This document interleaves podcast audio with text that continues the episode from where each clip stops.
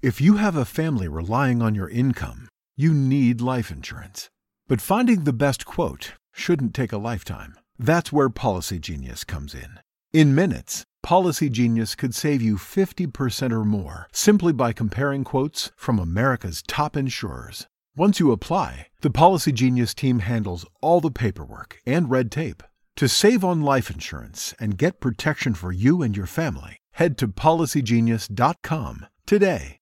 Te preocupas por tu familia, entonces ¿por qué darles solo huevos ordinarios cuando pueden disfrutar de lo mejor? Eggland's Best, los únicos huevos con ese delicioso sabor fresco de granja, además de la mejor nutrición como 6 veces más vitamina D, 10 veces más vitamina E y 25% menos de grasa saturada, además de muchos otros nutrientes importantes. Así que ¿por qué no darles los mejores huevos? Porque la manera en que cuidas a tu familia no tiene nada de ordinario, solo Eggland's Best. Mejor sabor, mejor nutrición, mejores huevos.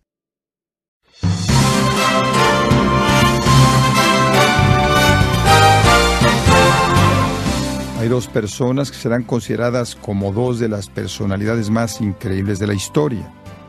Aunque todavía no sabemos quiénes son, el pastor John MacArthur los considera dos de sus personajes favoritos de la Biblia.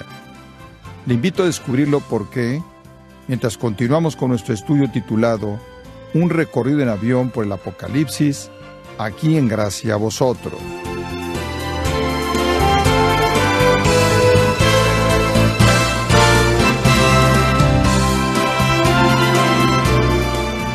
Puede que usted recuerde haber representado a Moisés, a David o a algún otro personaje famoso durante alguna actividad en su iglesia. Por supuesto, una cosa es hacer una dramatización y otra muy distinta es tomar la identidad de alguien.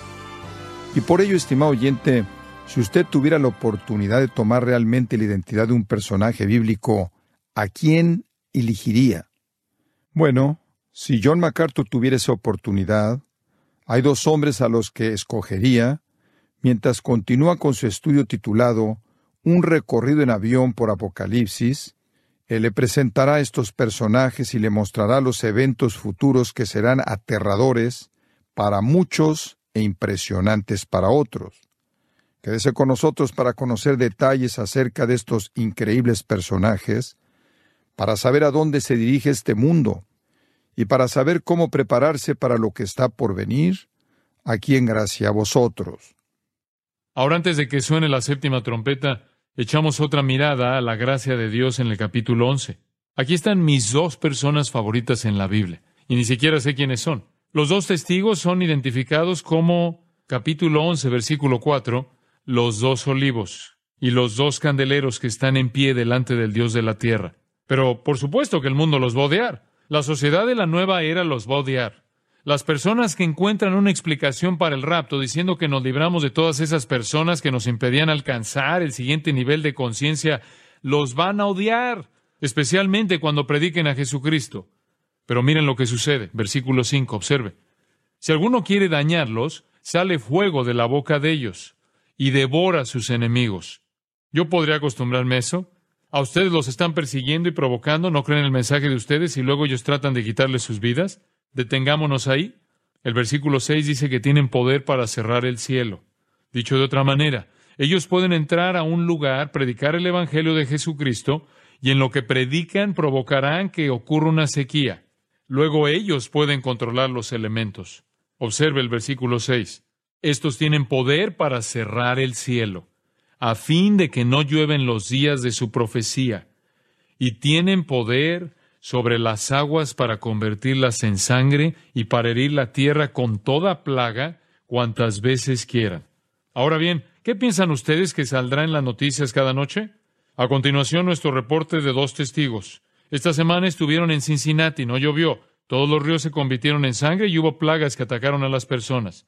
Tenemos que hacer algo con estos dos sujetos pero cada vez que lo intentamos nos convertimos en humo. ¿Ustedes saben lo que pasará a continuación? Finalmente la bestia sale del abismo, la bestia misma, ella los vence y los mata, versículo 7. Y observo el versículo 8. Y sus cadáveres estarán en la plaza de la gran ciudad, que en sentido espiritual se llama Sodoma y Egipto, donde también nuestro Señor fue crucificado. Por tanto, son asesinados en Jerusalén. El versículo 8 dice que sus cuerpos son abandonados en la calle. Ahora bien, esto es en nuestra era moderna. Los gobiernos no dejan cadáveres en la calle. El versículo 9 dice, y los de los pueblos, tribus, lenguas y naciones verán sus cadáveres por tres días y medio. ¿Cómo puede el mundo entero ver dos cadáveres en Jerusalén? Hay una sola forma y es por la televisión. Eso no hubiera podido ser posible hace cien años. Observe el versículo 9. Y no permitirán que sean sepultados. ¿Por qué?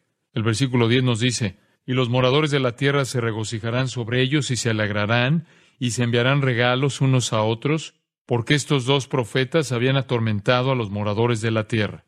El mundo está muy contento de que estos dos estén muertos. Puedo imaginarme un reportero parado allí diciendo, a estos hombres los mataron hace tres días y medio. Sentimos un gran alivio de que los hayan eliminado de la tierra. Entonces en los versículos 11 al 13 dice, observe, pero después de tres días y medio entró en ellos el espíritu de vida enviado por Dios, y se levantaron sobre sus pies, y cayó gran temor sobre los que los vieron, y oyeron una gran voz del cielo que les decía, subid acá. Y subieron al cielo en una nube, y sus enemigos los vieron. En aquella hora hubo un gran terremoto, y la décima parte de la ciudad se derrumbó, y por el terremoto murieron en número de siete mil hombres, y los demás se aterrorizaron y dieron gloria al Dios del cielo. Terror, puro terror, es la respuesta. Dios nunca estará sin un testigo. Después de ese interludio regresamos a la séptima trompeta. Cuando suena es el gran final. Observe el versículo 15. Los reinos del mundo han venido a ser de nuestro Señor y de su Cristo, y Él reinará por los siglos de los siglos. Cuando esa séptima trompeta suena, los reinos del mundo pertenecen a Jesucristo. Y el capítulo 12 vuelve a recoger algunos detalles más antes de que lleguemos a las últimas siete copas. Describe la persecución incesante de Satanás a Israel y al Mesías y al pueblo de Dios. Plantea cómo él siempre ha hecho la guerra en contra del pueblo de Dios. La mujer en este capítulo es Israel, el niño es Cristo y el dragón es Satanás. El dragón siempre ha perseguido al niño que nació de la mujer. Él ha luchado en el pasado y luchará en el futuro. El versículo 7 dice que los demonios de Satanás y Miguel y sus ángeles van a librar una guerra en el cielo. El superángel Miguel y sus ángeles ganarán. El versículo 9 nos dice que van a arrojar a Satanás a la tierra con todos sus demonios. Pero veamos la escena. Los demonios han salido del foso como langostas y andan por toda la tierra. Los demonios que habían sido gobernantes en las altas esferas han sido lanzados hacia abajo, sin tener acceso a Dios nunca más, como Satanás en Job cuando fue ante el trono de Dios en Job 1.6 con todos ellos en la tierra, uno solo puede imaginarse cómo es un mundo demoníacamente infestado. El ataque del ejército demoníaco está dirigido a Israel, pero el resto del capítulo 12 muestra cómo Dios protege maravillosamente a Israel. En un momento dado, este ejército persigue a Israel, pero de acuerdo con Apocalipsis 12:16, la tierra se abra y se lo traga. El capítulo 13 recoge otro detalle. Nos presenta al anticristo, el gobernante del mundo, quien dirige un ataque con todo contra el pueblo de Dios. En los versículos 4 y 5 dice, ¿quién como la bestia? ¿Y quién podrá luchar contra ella? También se le dio boca que hablaba grandes cosas y blasfemias, y se le dio autoridad para actuar cuarenta y dos meses. Esos son tres años y medio, es la segunda mitad de la tribulación. Y observe lo que dice los versículos 6 y 7 y abrió su boca en blasfemias contra Dios, para blasfemar de su nombre, de su tabernáculo y de los que moran en el cielo. Y se le permitió hacer guerra contra los santos y vencerlos. También se le dio autoridad sobre toda tribu, pueblo, lengua y nación. También tiene una corte. Apocalipsis 13, 11 al 18 nos presenta al falso profeta. La bestia es el anticristo. El falso profeta es su corte. De la misma manera que Faraón tenía Janes y Jambres, como nos dice segundo de Timoteo 3.8, Balac tenía Balaam en números capítulos 22 y 24, y Absalón tenía Itofel en segundo de Samuel capítulos 15 al 17, el anticristo tendrá su corte. La misión del falso profeta es el de señalar a todos al anticristo y decirles a que lo adoren, como dice Apocalipsis 13:12. Realiza algunos milagros y señales falsas y hace que las personas construyan una gran imagen a la bestia y después le infunde aliento por medio de las influencias demoníacas, como lo señalan los versículos 13 al 15. Así crea un ídolo endemoniado. Para entonces El mundo está tan absolutamente influido por el demonio que todo el mundo pudiera convertirse en un loco de atar, como el endemoniado Gadareno en Marcos 5, 1 al 13. Entonces, el mundo entero está lleno de demonios y ellos lo controlan todo, hacen que la imagen hable y que el mundo entero adore al anticristo. Esa es la tarea del falso profeta. En la visión que tiene Juan, este ve que las personas no tienen un número, no podían ni comprar ni vender, no podían funcionar en la sociedad. El número era 666. Esto no es significativo, excepto que representa al hombre. El hombre fue creado en el sexto día. Siete es el número perfecto de Dios y por mucho que el hombre se esfuerce, él será 666. No llega a la perfección. Es el número del sistema del hombre. Las personas no pueden funcionar en esta sociedad a menos que tengan el número en la frente o en las manos, como dice el versículo 16. Casi llegamos a ese punto hoy día. Ya tenemos tarjetas de crédito y números. Si ustedes tienen una tarjeta de cajero automático, pueden insertar la tarjeta en la máquina en el banco o en la tienda, entra su número personal y obtiene el dinero o hace la compra. Pero relacionado con su número personal de la tarjeta de banco están sus antecedentes financieros. Las autoridades pueden descubrir exactamente quiénes son ustedes y averiguarlo todo sobre ustedes. Por lo tanto, ustedes pueden ver que si en el futuro decidieran que no podían ni comprar ni vender, lo único que tienen que hacer es cancelar su número cuando solo existe una sociedad sin dinero. Entonces, el anticristo gobernará el mundo y lo controlará todo debido al poder que tiene. Apocalipsis 14.1 mira la victoria del Señor Jesucristo. Los 144 mil están en el cielo cantando alabanzas por la victoria de Jesucristo. El holocausto llega a su esencia final en el Armagedón. En el capítulo 14 comenzamos a tener una perspectiva del Armagedón y en el versículo 15 el concepto de meter la hoz, la hoz usada en la siega y en la cosecha, siempre habla de juicio. El Señor viene en juicio aterrador. El versículo 20 lo resume todo. Y fue pisado el lagar fuera de la ciudad, y del lagar salió sangre hasta los frenos de los caballos, por mil seiscientos estadios. Esto significa que la sangre medía alrededor de un metro y medio y abarcaba una distancia de alrededor de trescientos veinte kilómetros. Eso es lo que mide Israel. Y se utiliza para simbolizar la masacre. Las uvas no tienen ningún poder contra los pies de Dios Todopoderoso, por lo que vemos a Dios apisonando su juicio. El versículo 12 alienta a los santos a perseverar en el juicio venidero. Si alguien muere como un mártir, dice el versículo 13, Bienaventurados de aquí en adelante los muertos que mueren en el Señor. No hay por qué preocuparse. Dios está preparando su ira y juicio. Al llegar al capítulo 15, llegamos a los últimos siete juicios. La revelación de esos juicios se asemeja a las balas de una ametralladora Gatling y sucede al final justo de la tribulación. Estas últimas siete plagas son el final de la ira de Dios. Versículo 1 lo indica. El versículo 8 observe, dice, y el templo se llenó de humo por la gloria de Dios y por su poder, y nadie podía entrar en el templo hasta que se hubiesen cumplido las siete plagas de los siete ángeles. En el capítulo 16, Dios hace que el humo llene el cielo y los ángeles irrumpen. Se vierte la primera copa y el versículo 2 dice, vino una úlcera maligna y pestilente sobre los hombres que tenían la marca de la bestia y que adoraban su imagen. Esto es como el mendigo con las llagas en Lucas 16, 20 y 21. Puede muy bien referirse a llagas cancerosas. Inmediatamente después de eso, se vierte la segunda copa sobre el mar, versículo 3, y éste se convirtió en sangre como de muerto, y murió todo ser vivo que había en el mar. Eso resultaría en una increíble inmundicia fétida con una superficie de criaturas muertas. Versículo 4 presenta la siguiente copa. El tercer ángel derramó su copa sobre los ríos y sobre las fuentes de las aguas, y se convirtieron en sangre.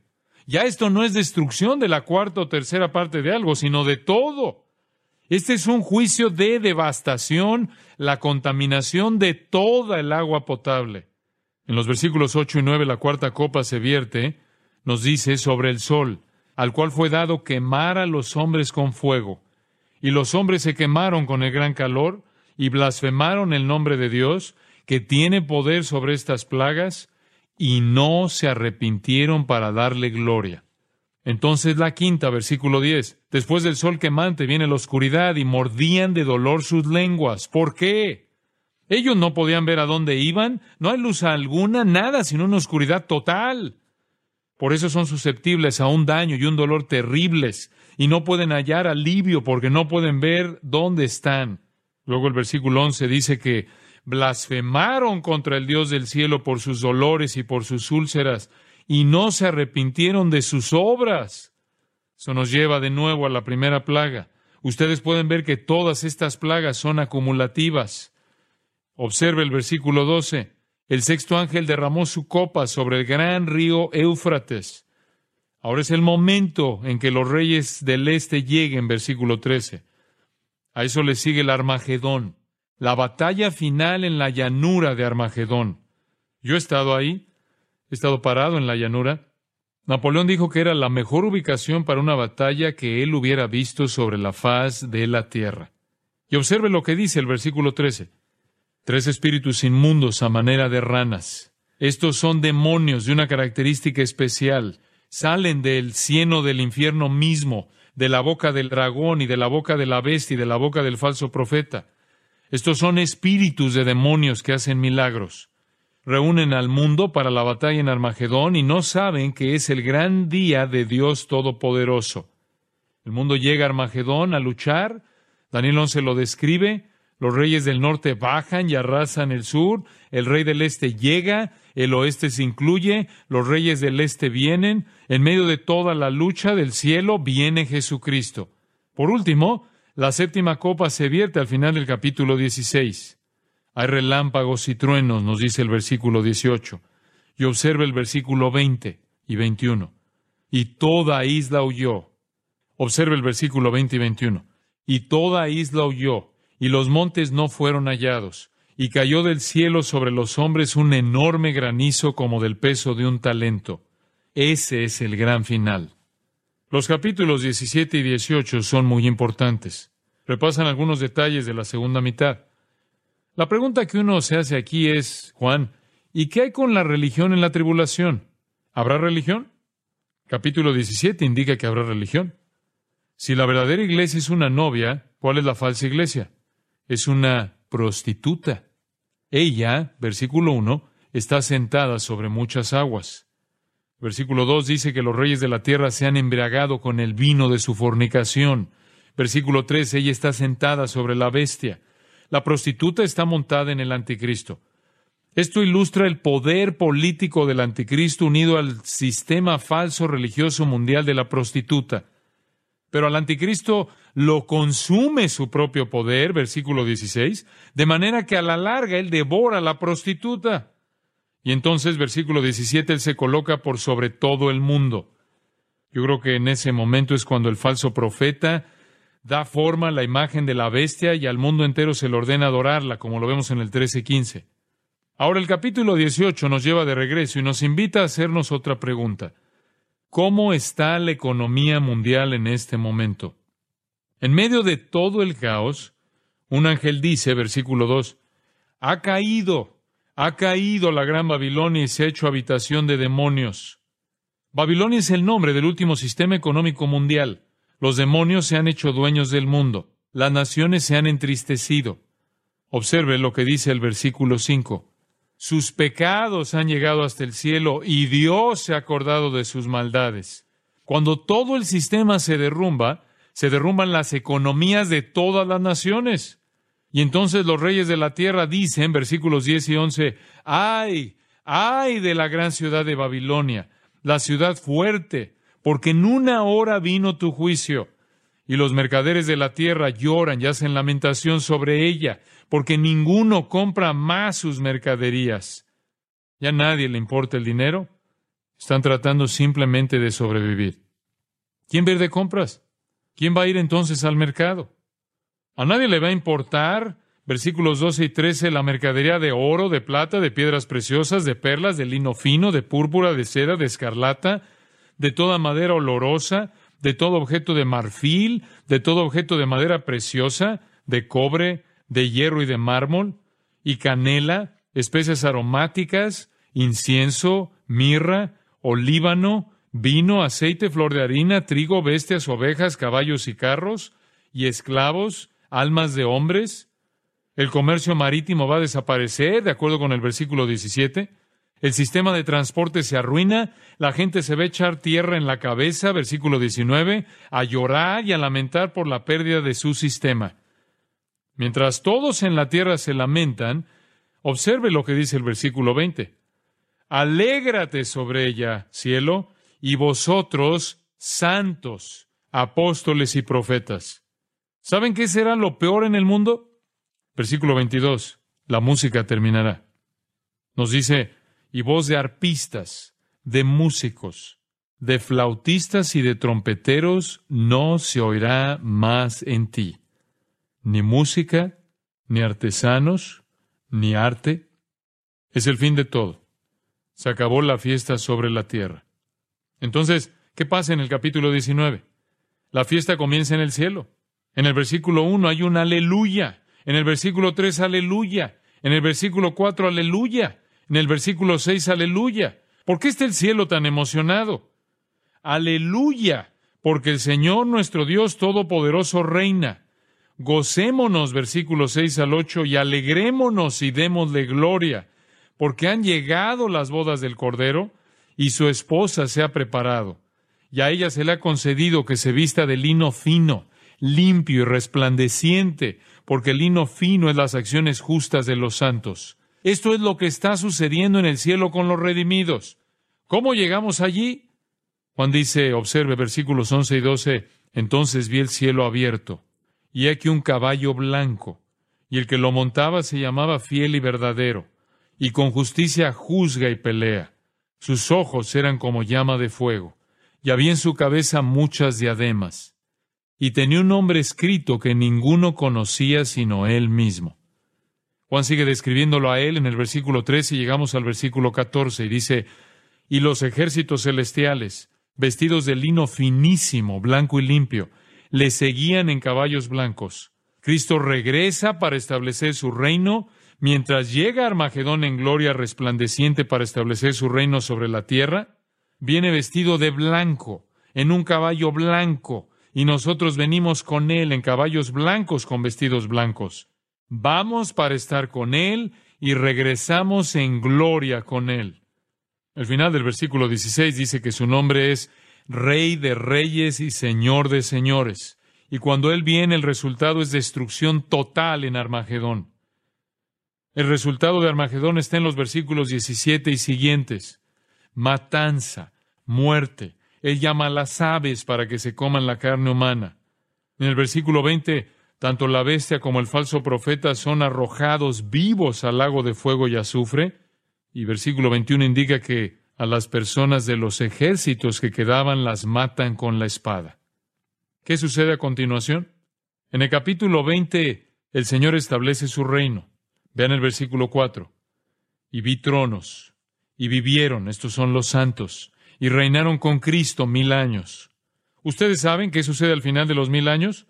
De acuerdo con el versículo 7, Satanás se libera por un corto tiempo, después de haber estado en cautiverio los mil años. Sale al mundo. Cuando el reino comenzó, algunas personas entraron en él en sus cuerpos físicos. Se casarán, tendrán hijos y repoblarán la tierra. Ahora bien, algunas de estas personas no creerán en Jesucristo, aun cuando Él ha estado reinando en la ciudad de Jerusalén durante mil años. En realidad eso no es tan sorprendente. La gente tampoco lo reconoció a él la primera vez que vino. Lo rechazaron cuando sí supieron quién era. Satanás conduce una rebelión final y el versículo 9 dice que descendió fuego del cielo y los consumió a los rebeldes. Entonces todos los no salvados de toda la historia se reúnen para el juicio del gran trono blanco en el versículo 11 y el versículo 15 dice, y el que no se halló inscrito en el libro de la vida fue lanzado al lago de fuego. Ese es el final del reino de los mil años. ¿Qué pasa después de esto? Juan dice, versículo 1, vi un cielo nuevo y una tierra nueva. Y versículo 2, la nueva Jerusalén. ¿Cómo es esto? Los versículos 3 y 4 afirman, He aquí el tabernáculo de Dios con los hombres, y Él morará con ellos, y ellos serán su pueblo, y Dios mismo estará con ellos como su Dios. Enjugará a Dios toda lágrima de los ojos de ellos, y ya no habrá muerte, ni habrá más llanto, ni clamor, ni dolor, porque las primeras cosas pasaron. Ese es el estado eterno. Ese es el nuevo cielo y la nueva tierra. El resto de los capítulos 21 y 22 lo describen.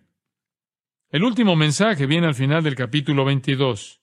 El versículo 17 dice, el espíritu y la esposa dicen, ven. Y el que oye diga, ven. Y el que tiene sed, venga. Y el que quiera, tome del agua de la vida gratuitamente. Esa es la última invitación. Vengan a Cristo, vengan y beban, vengan y compartan su salvación, pero hay una advertencia final en el versículo 11. El que es injusto, sea injusto todavía y el que es inmundo sea inmundo todavía, y el que es justo practique la justicia todavía, y el que es santo santifíquese todavía. En otras palabras, lo que ustedes sean cuando llegue el juicio es lo que ustedes van a ser para siempre. ¿Pueden ustedes decir con Juan, ven, Señor Jesús? Espero que estén listos.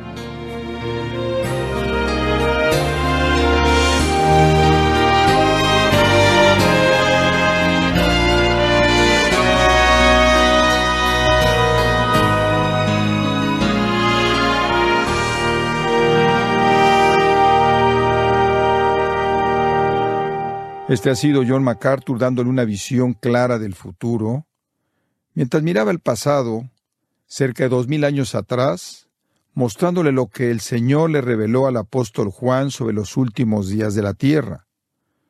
Y de esta forma finaliza la lección de hoy titulada Un viaje en avión por Apocalipsis, parte de la serie titulada De regreso al futuro. Estimado oyente, si desea continuar estudiando este importante tema de la escatología, o el estudio de los últimos tiempos, que es verdaderamente fascinante, lo invito a adquirir una copia del libro Porque el tiempo sí está cerca, escrito por el pastor John MacArthur, a través de nuestra página en gracia.org o en su librería cristiana más cercana.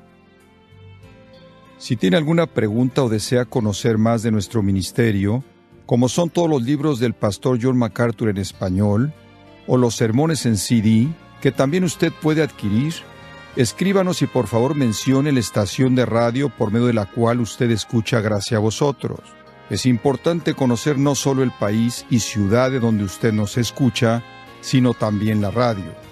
Para quienes contactan nuestro ministerio por primera vez, pueden solicitar una copia del mensaje de promoción sin costo alguno un mensaje por oyente únicamente.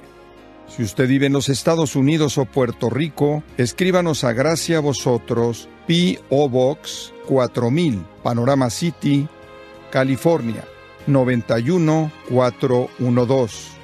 O puede escribirnos a través del siguiente correo electrónico radio arroba gracia.org. Queremos darle las gracias por acompañarnos a nombre del pastor John MacArthur y del personal, invitándole para que nos acompañe en nuestra próxima edición y juntos continuar desatando la verdad de Dios un versículo a la vez en gracia a vosotros.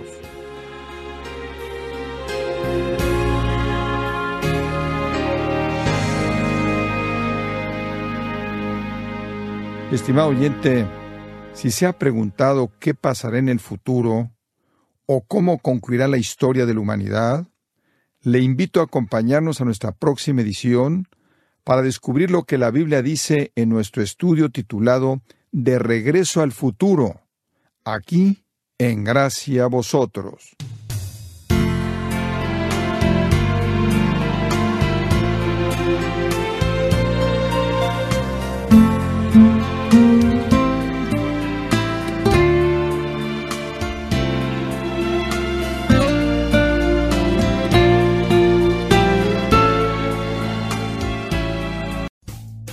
Rumkey is hiring CDL drivers age 19 and up, and drivers are paid based on experience. Rumkey CDL drivers earn $1,000 to $1,300 per week And more than $10,000 in bonuses possible in their first year. Rumpke drivers are home daily, work in a recession resistant industry, receive great benefits and performance incentives.